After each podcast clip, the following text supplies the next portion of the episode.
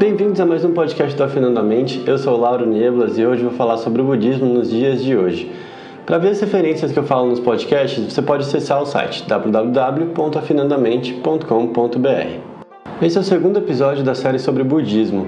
No episódio anterior, falei sobre a história de Siddhartha Gautama, o Buda histórico, que deu início à tradição budista, e falei também sobre as ideias que marcam a base de suas filosofias.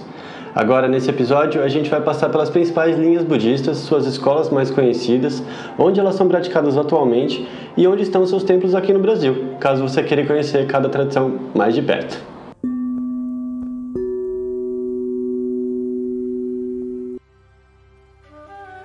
Como os budistas carregam o arquétipo do meditador, é natural a gente conectar a meditação a toda a tradição budista, mas é preciso quebrar um pouco esse arquétipo para entender melhor a meditação dentro da sua filosofia, pois nem todo budismo é só meditação. Existem várias tradições no budismo, cada uma com sua peculiaridade. Isso porque o Buda não acreditava na sucessão de um único líder detentor de todos os conhecimentos do budismo. Acho que lá atrás ele já sacava que não podia dar poder na mão de nenhuma pessoa.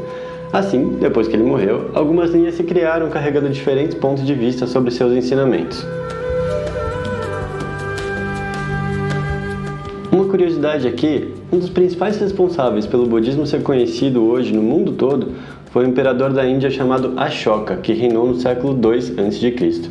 Depois de ele ter ordenado uma guerra sangrenta que matou mais de 100 mil pessoas por um motivo besta, ele ficou muito movido por tudo aquilo e acabou se convertendo ao budismo. A partir daí, ele dedicou o resto da sua vida para espalhar a filosofia de paz e compaixão por toda a Índia e além de suas fronteiras.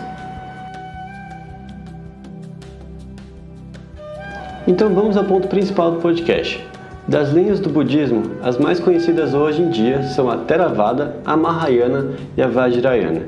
É importante dizer que, por mais que elas tenham se dividido, os pontos principais sempre foram os mesmos, ou seja, Todas seguem os ensinamentos de Shakyamuni Buda, as quatro nobres verdades e o caminho óctuplo. Falamos mais disso no último podcast sobre a história e filosofia do budismo. Se você não ouviu ainda, volta lá depois. Vou falar agora um pouco dessas três linhas, as diferenças entre elas e onde elas são praticadas. Começando com a Theravada, ela é a vertente mais antiga, conhecida também como Caminho dos Antigos, pois se baseia no texto mais antigo do budismo, o Pali Tipitaka, e tem uma ligação forte com a vida monástica. Comparado às outras linhas, o Theravada tem uma abordagem mais simples aos caminhos do Dharma, os ensinamentos de Buda, mas mais austera e conservadora ao mesmo tempo. Eles seguem o pensamento que temos que alcançar o nirvana, a iluminação, se libertando dos desejos terrenos, praticando meditação através de muitas encarnações. Sua prática não consiste em muitos mantras, reverências e adorações. Eles focam mais na ética budista, no estilo de vida, leitura dos textos sagrados e na meditação. Hoje em dia, a tradição Theravada é praticada principalmente no Sri Lanka, no Butão, Camboja, Tailândia, Burma e em outras partes do Sudeste Asiático. No Brasil, você pode conhecer mais a fundo a tradição de linhagem tailandesa no mosteiro Sudavari, que fica localizado em meio à natureza na cidade de São Lourenço, sul de Minas Gerais. Em São Paulo, a Casa de Dharma, nos Jardins, dá cursos, palestras e faz meditações guiadas. E no Rio de Janeiro, quem faz isso é a Sociedade Budista do Brasil, que fica no bairro das Laranjeiras.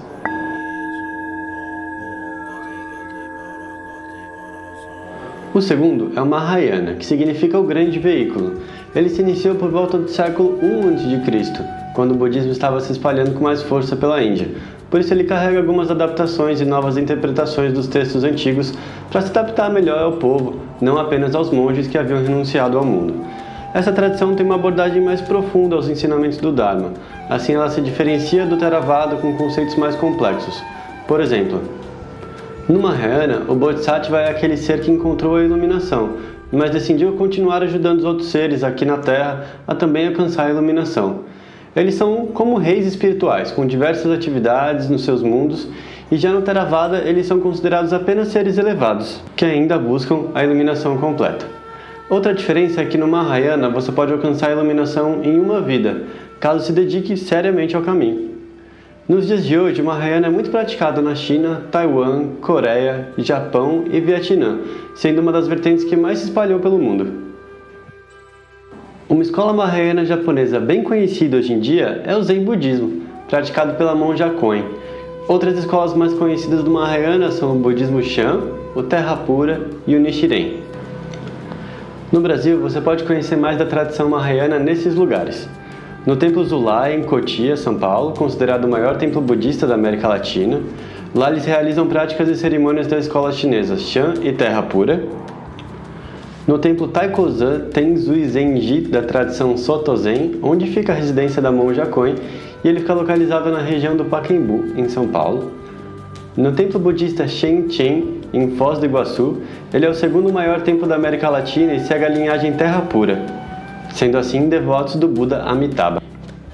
Para conhecer mais sobre o budismo Nichiren, em São Paulo tem o Centro Cultural Dr. Daisaku Ikeda, na Aclimação, e no Rio de Janeiro tem o Centro Cultural do Rio de Janeiro, no Meyer.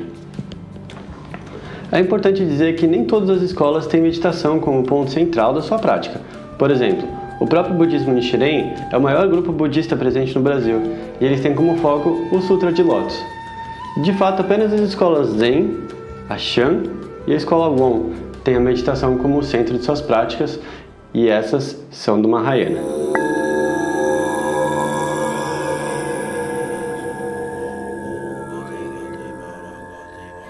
A terceira tradição que a gente vai falar aqui é a Vajrayana. Ela é também conhecida como budismo tântrico ou budismo esotérico. Isso porque essas duas linhas, budismo e tantra, se fundiram por volta do século VIII, criando uma tradição onde se valorizava as práticas físicas e extrafísicas para se atingir a iluminação de maneira mais acelerada, entre aspas. Ela é muito similar a uma Mahayana, no entanto ela carrega mais seres mágicos, mais divindades e mais rituais. Exemplos de rituais da tradição Vajrayana são a criação de mandalas de areia bem complexas e coloridas, cantos de mantras para obtenção de poderes especiais e estimulação de pontos de energia no corpo, como chakras. Para eles, a meditação é usada como uma das ferramentas, porém não é o centro da prática, como é nas tradições Zen ou Shan que a gente falou antes. A escola mais famosa da tradição Vajrayana é o budismo tibetano, com seu maior expoente, o Dalai Lama. Grandes mestres dessa tradição, os lamas, também podem ser reconhecidos por carregar no nome a identificação Rinpoche, assim como o famoso lama Mingyur Rinpoche e o próprio Guru Rinpoche, que levou essa tradição ao Tibete e hoje é conhecido por eles como o Buda Padmasambhava, ou por outras tradições como o Bodhisattva Padmasambhava. Apesar de ainda ser praticado no Tibete, desde que o país foi tomado pela China, a tradição vajrayana se espalhou por todo o mundo. No entanto, o budismo esotérico ainda mantém suas raízes fortes no Japão, no Nepal, em Dharamsala, território cedido pela Índia para refugiar o Dalai Lama e parte da população tibetana que conseguiu fugir. No Brasil, você pode conhecer mais dessa tradição no templo Otsaoling, em Cotia, São Paulo, bem próximo ao templo Zulai, e em Três Coroas, no Rio Grande do Sul, no templo de Kadro Ling. Esse templo é muito importante, pois ele foi criado por um grande lama, o Shangdu Rinpoche. Desculpa se eu não falei o nome dele certo. Ele veio para o Brasil em 1995 e morou aqui até sua morte em 2002.